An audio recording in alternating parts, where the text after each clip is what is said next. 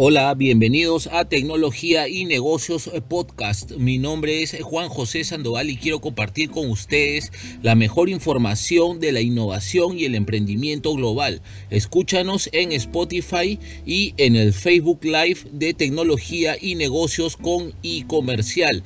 Este episodio es auspiciado por el Centro de Capacitación Ejecutiva del Grupo BSA, un aula virtual que ofrece diversos cursos de desarrollo profesional para más información ingresen al link que aparece en la descripción de esta publicación. Estamos transmitiendo desde Lima, Perú para todo el ciberespacio con los protagonistas de la innovación en los mercados globales. Si tienes alguna información que quieras difundir en este podcast, no dudes en escribirnos al inbox del Facebook Tecnología y Negocios con y Comercial. Las herramientas digitales que posicionan tu modelo de negocio están aquí. Compartan este episodio que está libre de derechos para todo medio de comunicación que lo quiera difundir. Tenemos varias eh, noticias importantes, sobre todo positivas, para lo que refiera al mercado peruano y al eh, progreso de la economía local. En, este, en ese sentido,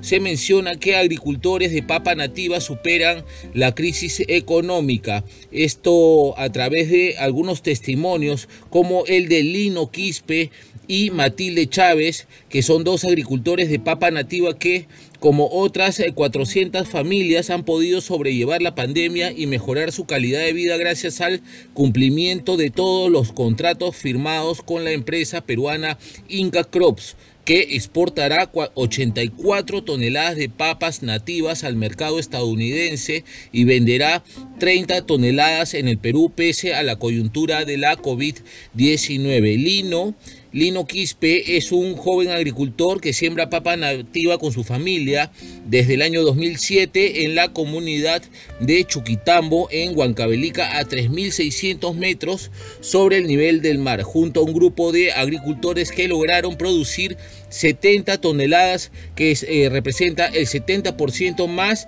que en el 2019. Actualmente estudia ingeniería de minas en la Universidad Continental y se divide entre estar en su pueblo e ir a clases. Sin embargo, él asegura que cuando se gradúe y comience a trabajar en su profesión no dejará de cosechar papas y seguirá trabajando con su madre en el campo. Por otro lado, otro testimonio, Matilde Chávez es la lideresa y fundadora de la cooperativa agraria Intirum Pachata Micuchizun y forma parte de la comunidad de Masma Chiche en Junín. Se dedica a la agricultura y al cultivo de papas nativas hace más de 10 años, actividad que logró costear la educación de sus hijas, ¿no? Trabajar con Inca Crops le ha permitido a Matilde y a 79 agricultores más vender sus cosechas a precios más altos que en el mercado local, obteniendo un mayor ingreso para las eh, familias. Gracias a la cosecha 2019-2020 de papas nativas,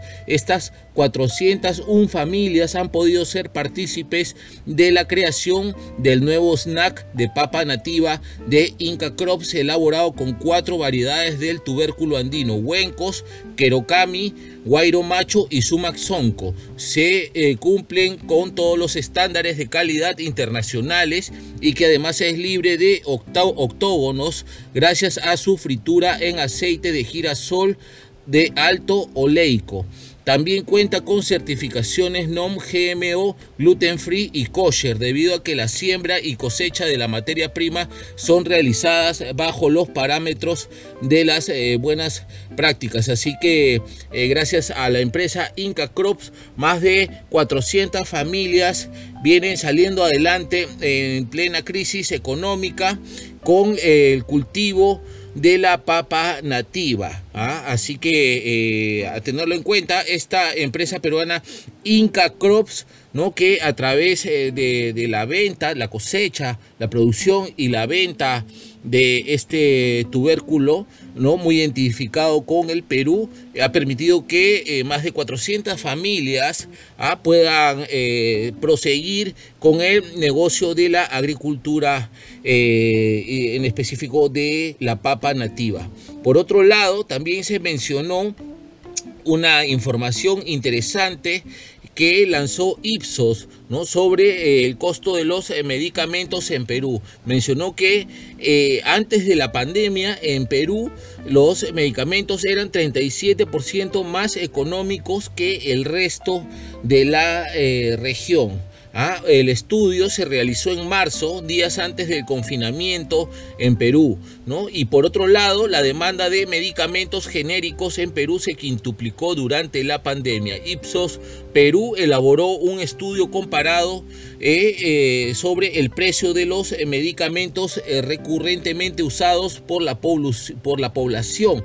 La muestra comprendió farmacias de nuestro país, así como de Argentina, Brasil, Chile, Colombia, Ecuador, y México y se realizó entre el 5 y el 13 eh, de marzo, es decir, antes del estado de emergencia. La investigación clasificó los medicamentos eh, por dolencias macro, como enfermedades crónicas y agudas, por eh, dolencias micro, cardíacas, renales, osteomusculares, etcétera, por tipo de droga, innovadores, genéricos de marca y genéricos puros o comunes. En promedio, los resultados arrojaron que los medicamentos en Perú son 37% eh, más económicos que en eh, la región.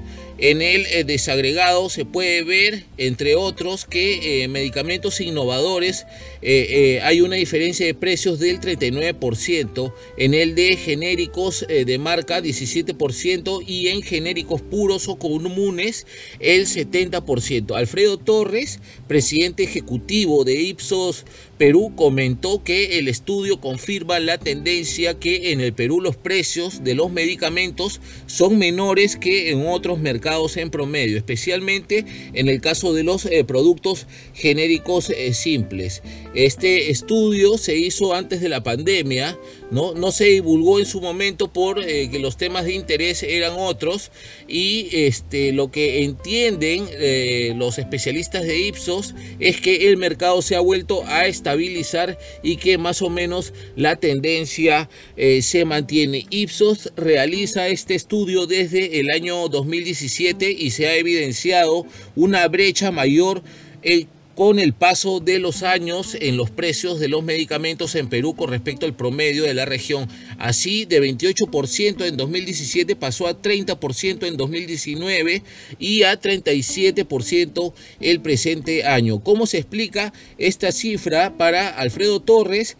Tiene que ver con distintos factores, incluso con el tipo de cambio. No negó que existan algunos medicamentos más caros en Perú que se venden poco y tienen menos demanda, pero en promedio son más baratos aquí en el Perú. ¿no? Explicó además que el diseño de la muestra ha ido cambiando año tras año y han cambiado algunos eh, medicamentos, lo que puede explicar algunas diferencias, pero por supuesto esto se ha hecho con un equipo consultor de médicos para saber cuáles son los medicamentos más eh, pedidos. En ese sentido se, se toma en cuenta el rol eh, del Estado. Si bien el estudio fue realizado antes del estado de emergencia, es válido preguntarse cómo están los precios de los medicamentos en plena pandemia. Hernán Malpartida, director de asuntos corporativos de InRetail Pharma, aclaró que no se espera un impacto en los precios ya que los niveles de abastecimiento en el sector privado parecen haberse normalizado. Por otro lado, si el Estado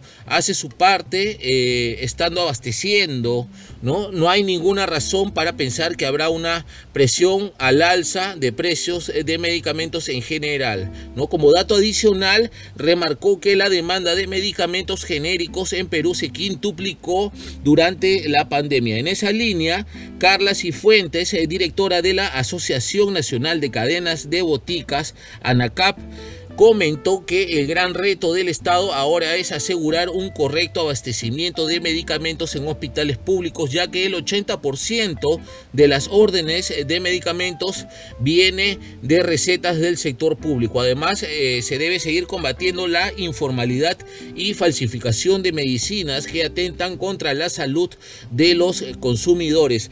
Eh, por ello, es eh, crítico continuar con, eh, con campañas de información y reforzar los controles de calidad para poder asegurar la, efectiva, la efectividad de las medicinas. Así que este estudio de Ipsos, que recién se revela, aunque fue realizado en el mes de marzo, indica que los medicamentos en Perú son 37% más económicos que en el resto de la eh, región. Estamos eh, transmitiendo desde Lima, Perú, para todo el, ciberespacio. Mi nombre es eh, Juan José Sandoval y quiero compartir con ustedes la mejor información de la innovación y el emprendimiento global aquí en Tecnología y Negocios Podcast. Escúchanos en Spotify y en el Facebook Live de Tecnología y Negocios con y Comercial. Este episodio es auspiciado por el Centro de Capacitación Ejecutiva del Grupo BSA, un aula virtual que ofrece diversos cursos de desarrollo profesional. Para más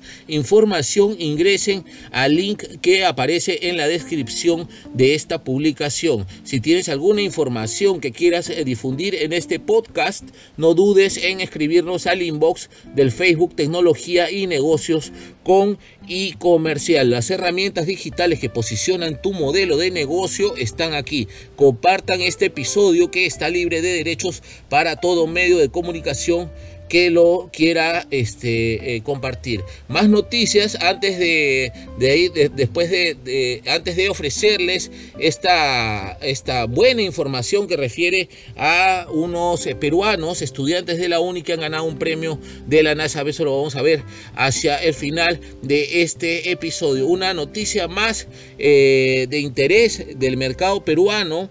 La aerolínea Sky Airline Perú planifica iniciar vuelos hacia Estados Unidos desde el Aeropuerto Internacional de Lima previstos para el 2021 eh, con vuelos en planificación hacia Miami y Fort Lauderdale desde Lima, la aerolínea Sky Airline inició el trámite respectivo legal ante el Departamento de Transportaciones de los Estados Unidos para lograr la otorgación de frecuencias para que sean operados por su filial en Perú. Dentro del acuerdo bilateral vigente de transporte aéreo entre Perú y Estados Unidos de cielos abiertos, Sky Airline Perú buscará ofrecer una nueva alternativa al gran y creciente tráfico de pasajeros entre ambos países, donde Lima es la puerta de entrada, aunque en el eh, permiso se especifica que cualquier punto del Perú se podría utilizar, pero lo lógico será operar desde su base de operaciones,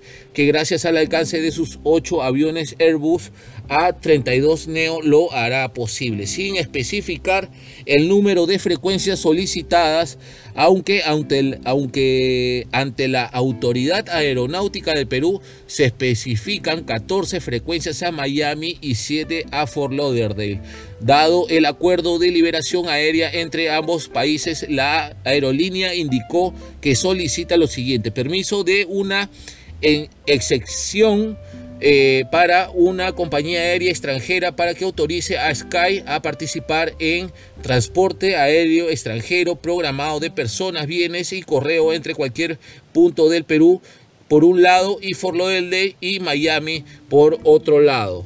Eh, transporte aéreo charter extranjero de personas, propiedad y correo entre cualquier punto del Perú y cualquier punto de Estados Unidos y transporte aéreo charter extranjero de personas, bienes y correo entre cualquier punto o puntos en los Estados Unidos y cualquier punto o puntos en un tercer país. De esta manera, Sky Airline eh, extiende sus planes de crecimiento internacional en donde también se está contemplando los destinos de Bogotá, Quito, Guayaquil, La Paz, Santa Cruz, Sao Paulo, Río de Janeiro, México, Punta Cana y Panamá. Así que ya saben, Sky Airlines viene haciendo los trámites para comenzar a operar en el 2021 vuelos eh, de Lima hacia Estados Unidos, específicamente a Miami y Fort Lauderdale. Así que este, hay que tomar en cuenta esto de cara a la reactivación de la economía del Perú y sobre todo del eh, movimiento aeroportuario, ¿no? porque no solo se eh, mueve gente, sino también se mueve mucha mercadería, mucha información, mucho medicamento, así que es importante que se, que se vengan restableciendo.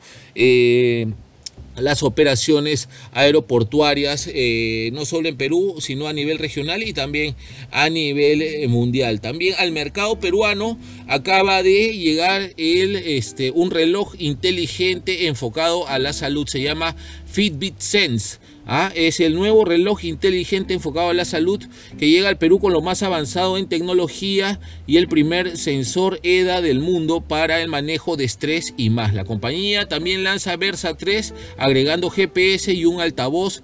Incluye un diseño mejorado y minutos en zona activa de Inspire 2.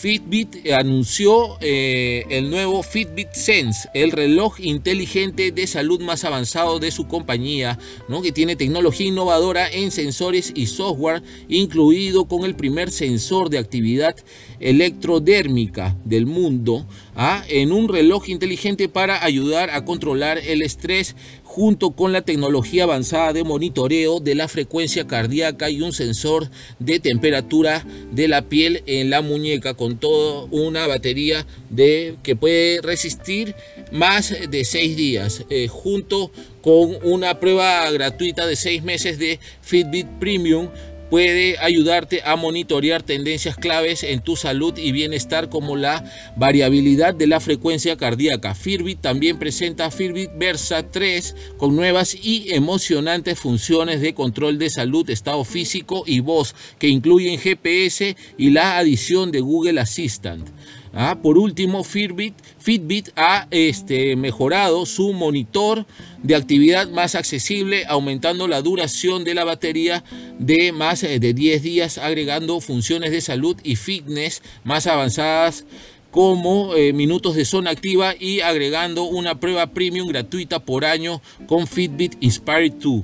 Al hacer que estas eh, poderosas herramientas y recursos estén disponibles y sean más accesibles para todos, la plataforma Fitbit te ayuda a comprender mejor y tomar el control de tu salud durante este tiempo sin eh, precedentes. ¿No? Entonces eh, también se puede manejar el estrés, como ya lo estaba mencionando, que es un problema mundial. ¿no? Una de cada tres personas experimenta mucha preocupación o estrés en el mundo, así como síntomas psicológicos y fisiológicos causados por el estrés. Esto puede contribuir a una variedad de problemas de salud si no se controla, como un mayor riesgo de hipertensión arterial, enfermedades cardíacas, obesidad, diabetes y trastornos de salud mental como ansiedad o depresión. La experiencia combinada en el dispositivo y en la aplicación con Fitbit Sense te brinda información sobre la respuesta de tu cuerpo al estrés con herramientas que te ayudarán a controlar tanto el estrés físico como el mental. Esta experiencia única de manejo del estrés fue creada por el equipo de expertos en salud conductual de Fitbit con décadas de experiencia en el diagnóstico y tratamiento de la salud mental junto con la orientación de expertos médicos de instituciones académicas líderes. El nuevo sensor EDA en Fitbit Sense mide la respuesta de actividad electrodérmica usando la aplicación de escaneo EDA. Al colocar la palma de tu mano sobre la carátula del dispositivo se detectarán eh, pequeños cambios eléctricos en el nivel de sudor de tu piel. Midiendo respuestas EDA pueden ayudarte a comprender la respuesta de tu cuerpo a los factores estresantes y ayudarte a manejar tu estrés. Puedes realizar una sesión rápida de escaneo de EDA para ver cómo tu cuerpo reacciona durante la meditación o la relajación. Al final de cada sesión verás una gráfica de respuesta de EDA en el dispositivo y en la aplicación para medir el progreso en el tiempo y se te pedirá que reflexiones sobre tu estrés emocional. La nueva puntuación del manejo de estrés de Fitbit calcula tu nivel de estrés físico diario relacionado con los datos de tu salud cardíaca, sueño y nivel de actividad eh, disponible exclusivamente con el Fitbit Sense. Se puede encontrar en el nuevo mosaico de estrés en la aplicación de Fitbit, de Fitbit con un rango de 1 a 100 con una puntuación eh, más alta que te indica que tu cuerpo muestra menos signos físicos de estrés. La puntuación se combina con recomendaciones para mejorar el estrés como ejercicios de respiración y otras herramientas de meditación. Los miembros de Fitbit Premium obtendrán un desglose detallado de cómo se calcula la puntuación. A todos los usuarios de Fitbit tendrán acceso al nuevo mosaico de atención plena de la aplicación de eh, Fitbit. Así que ya saben, este nuevo reloj inteligente enfocado a la salud que llega al mercado peruano, ¿no? Con Fitbit Sense, ¿no? De, de la marca Fitbit con eh, nuevas y mejoradas aplicaciones.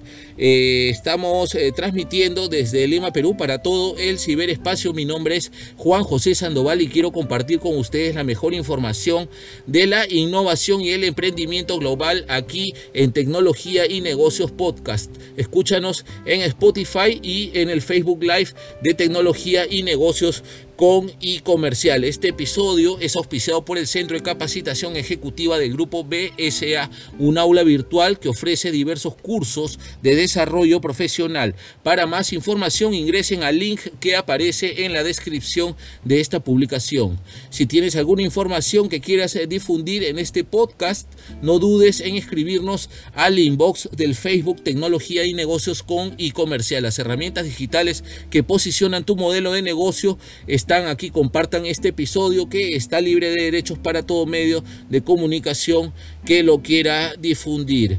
Unas este, eh, consejos, consejos para empresarios, emprendedores, toda la gente que nos escucha. Saludos para el empresario Abel Paredes que está en sintonía de esta transmisión de audio y para él también le vamos a compartir este, estas, estas sugerencias que son cuatro claves para mejorar la experiencia del cliente, ya que la crisis eh, sanitaria actual ha llevado a las empresas a centrar la estrategia de sus comunicaciones y ventas hacia los eh, digitales. Sin embargo, ¿cómo saber si nuestros consumidores están teniendo una experiencia positiva en ello? Para eso, aquí les vamos a ofrecer cuatro claves para mejorar la experiencia del cliente. Así que tomen nota, todos los emprendedores digitales, toda la gente que está emprendiendo, ya sea en el tema laboral, eh, redefiniendo su perfil eh, como trabajador, sino también los empresarios con sus modelos de negocio,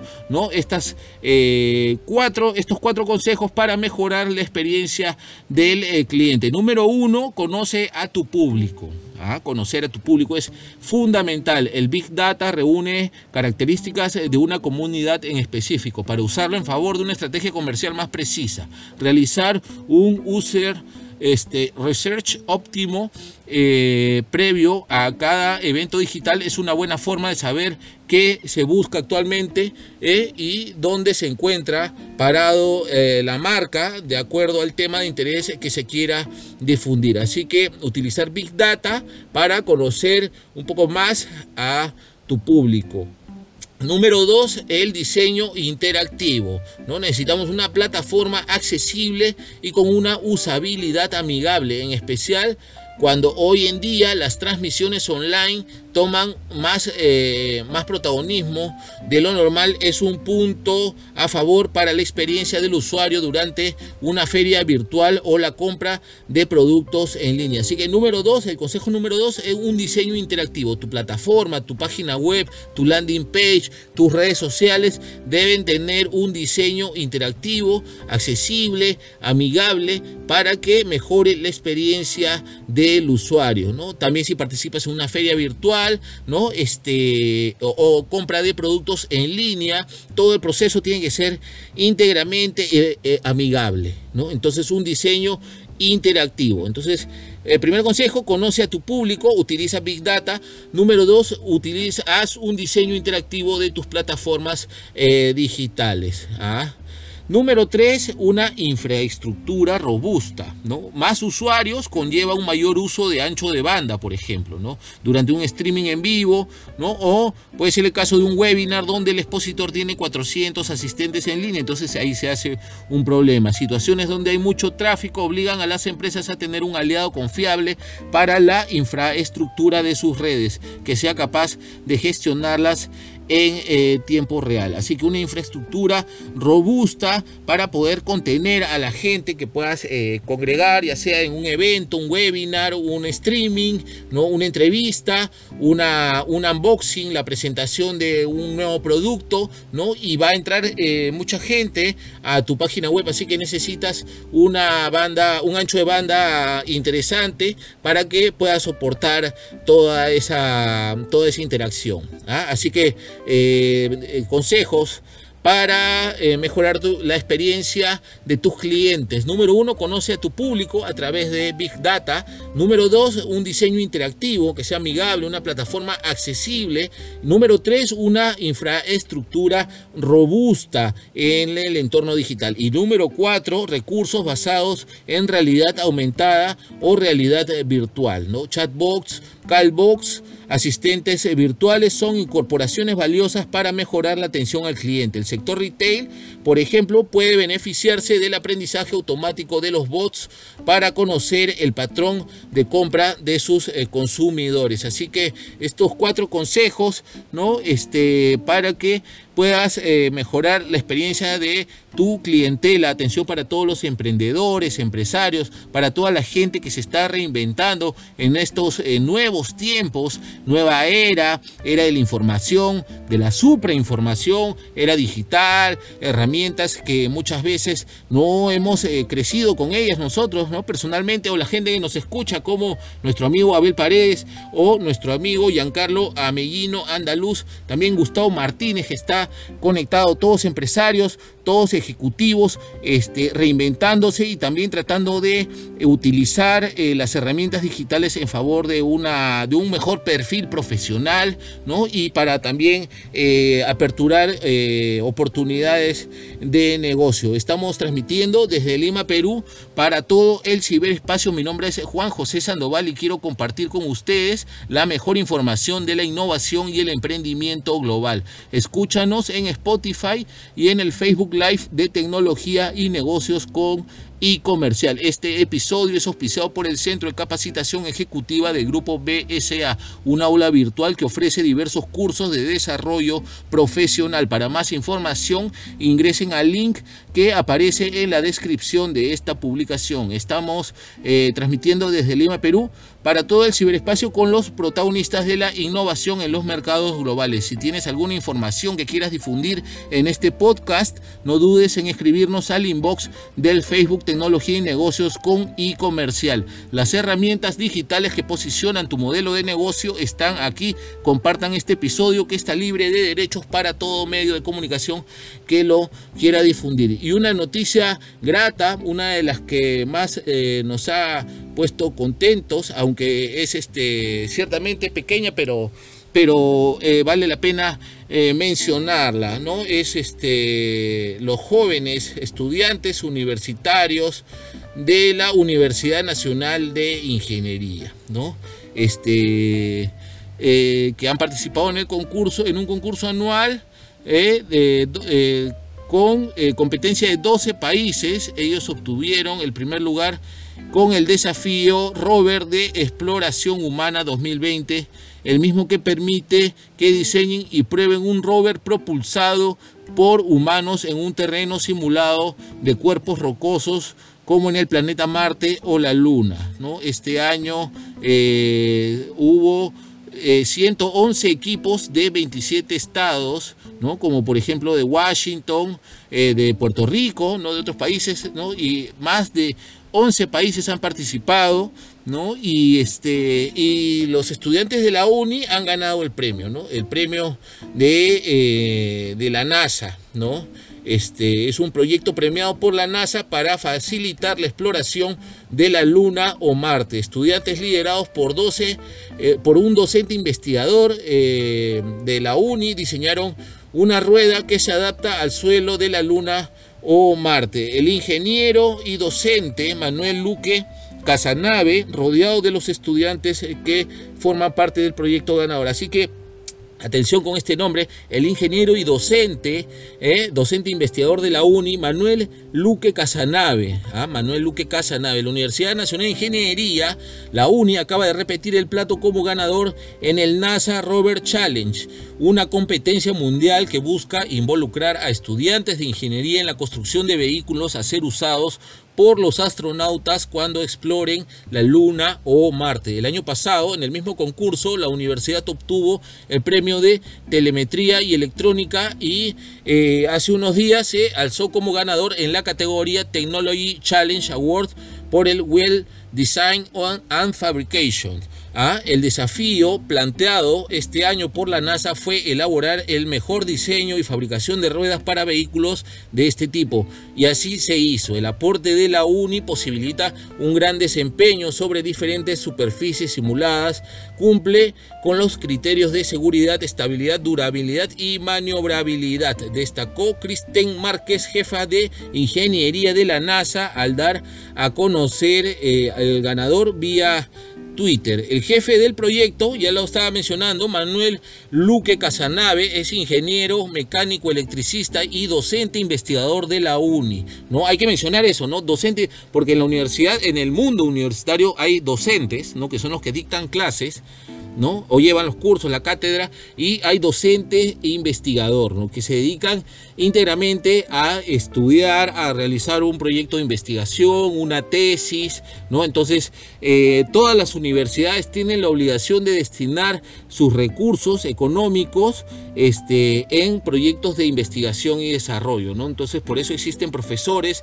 que, eh, además de dar clases, ¿no? Se dedican a la investigación científica, entonces, por eso ese cargo eh, en el mundo de la academia es muy importante, ¿no? Docente investigador. Hay docente, docente nomás, y hay docente investigador, ¿no? Que como les digo, se dedican a realizar proyectos de investigación, ¿no? Seguramente Manuel Luque Casanave pertenece a, la plana de, este, de investigadores de la UNI, ¿no? Y que este, ha llevado a cabo con un grupo de estudiantes este proyecto que ha sido ganador en un concurso de la NASA. Le explicó a la agencia andina que las llantas permitirán al vehículo espacial eh, circular con seguridad ante las dificultades que impone una superficie rocosa, arenosa o sinuosa como las que hay en la Luna y Marte. Pero ¿cuál es el secreto? Mencionan ¿ah? en la noticia, ¿no? Y esto es lo que dice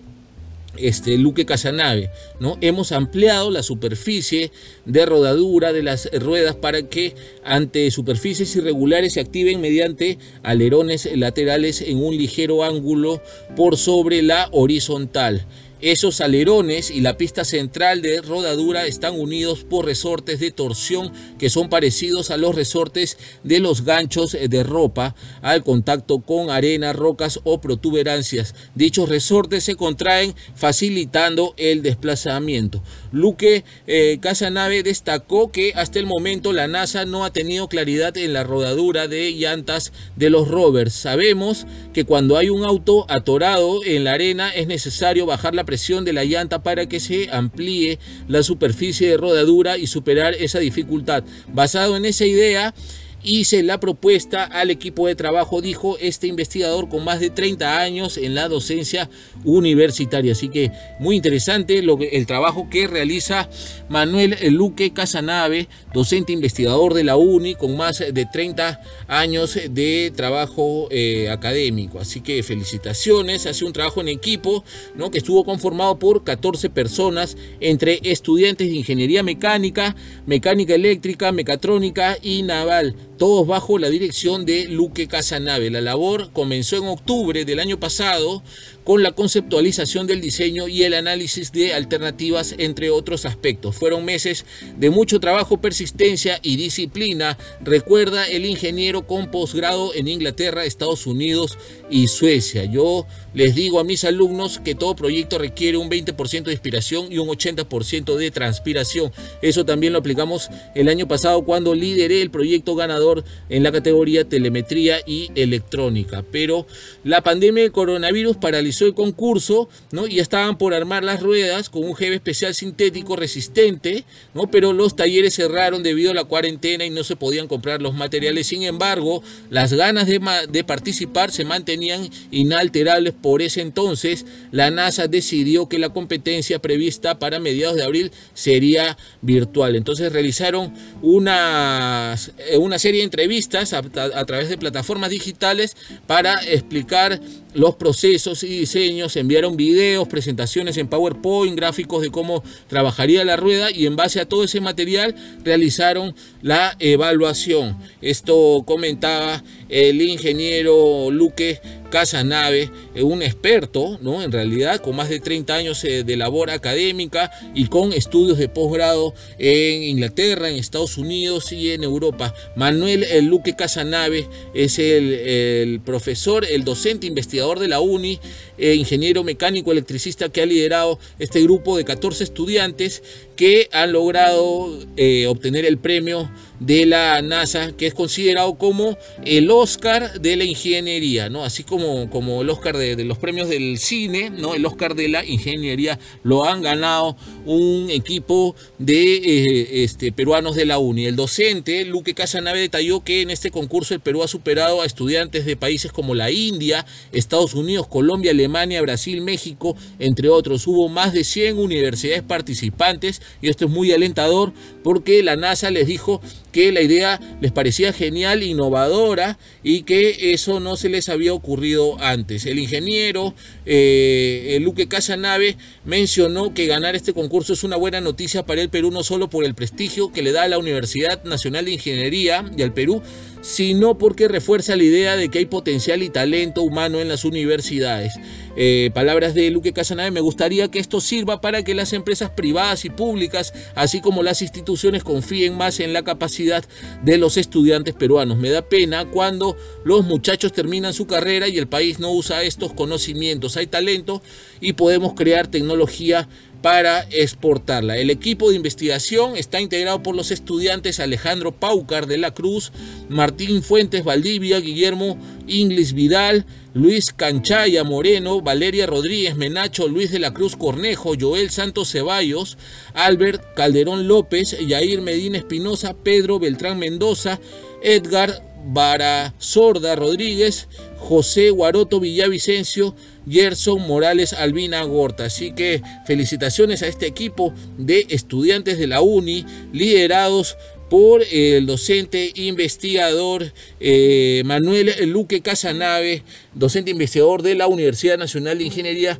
que han ganado un concurso de eh, la NASA. Así que le ponemos foco a esta noticia y a, esta, a este grupo de estudiantes y también al profesor, eh, el ingeniero Manuel Luque Casanave, con más de 30 años de experiencia académica, docente investigador con estudios en, Estados Unidos, en Europa, eh, en Inglaterra, así que eh, es importante resaltar la labor que vienen realizando de investigación y desarrollo eh, en el Perú, ¿no? Y que la empresa privada también debe tomar nota de este tipo de trabajos que en donde los peruanos sobresalen, ¿no? Para que eh, puedan también auspiciar, puedan esponsorear y por qué no implementar departamentos de investigación y desarrollo en sus corporaciones. De igual forma el Estado es importantísimo que se investigue, que se estudie, que se realicen este, los análisis, las observaciones de todos los fenómenos,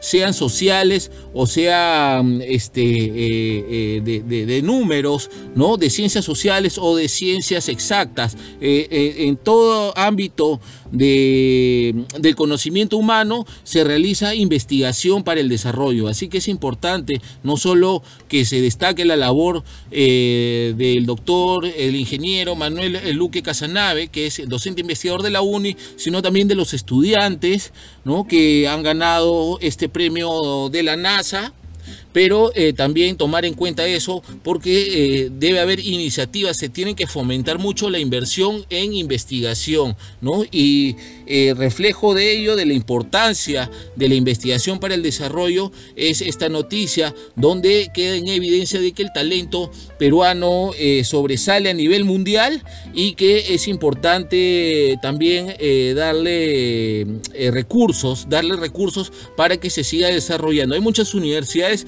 que le dan muy poco porcentaje a su investigación, a su, a su inversión en investigación. Entonces es importante tomar en cuenta eso, qué universidades son las que más investigan, la que, las que más recursos eh, colocan para que eh, docentes eh, se dediquen a la investigación y dediquen horas, porque la investigación no es tan fácil, ¿no? llevar a cabo un proyecto de investigación y lograr una tesis es sumamente complicado y sobre todo hacerla trascender hacerla trascender en la comunidad académica es sumamente complicado, pero en los grandes países de avanzada eh, hay docentes investigadores. Usualmente los catedráticos son sumamente reputados, muy bien pagados, ¿no? A diferencia del mercado local o regional tal vez, donde la labor y eh, la imagen del catedrático, del profesor, eh, se ve mermado,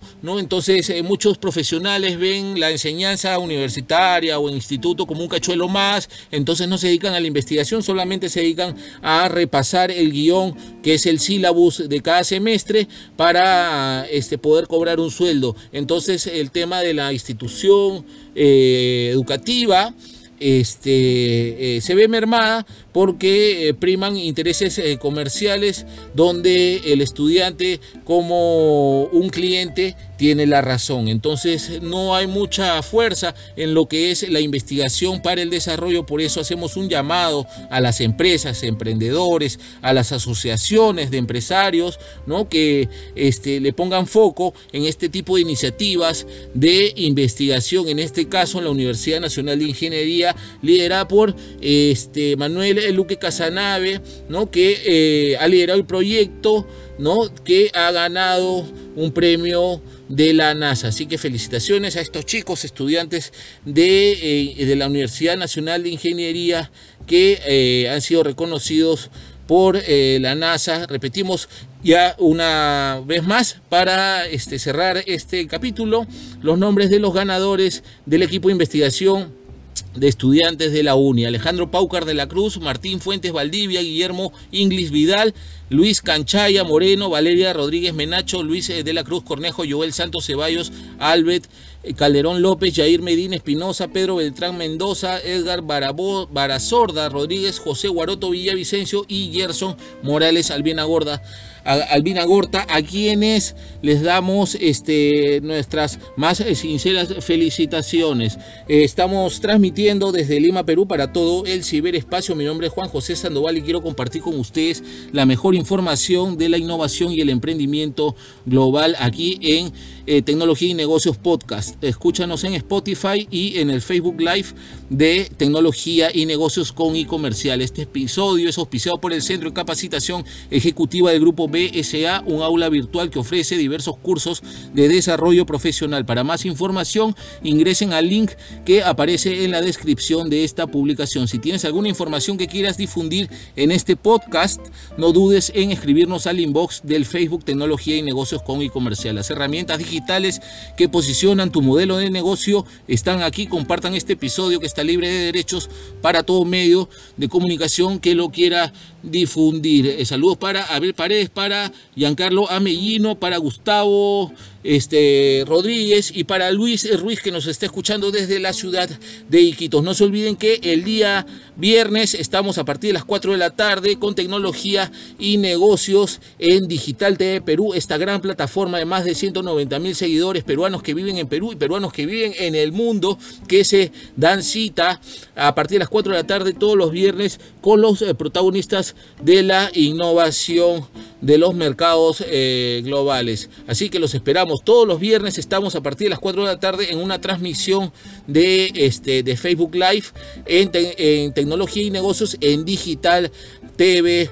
Perú. Con esto ha sido todo en este episodio. Muchas gracias por su gentil este, sintonía. Nos vemos en una próxima oportunidad. Hasta luego.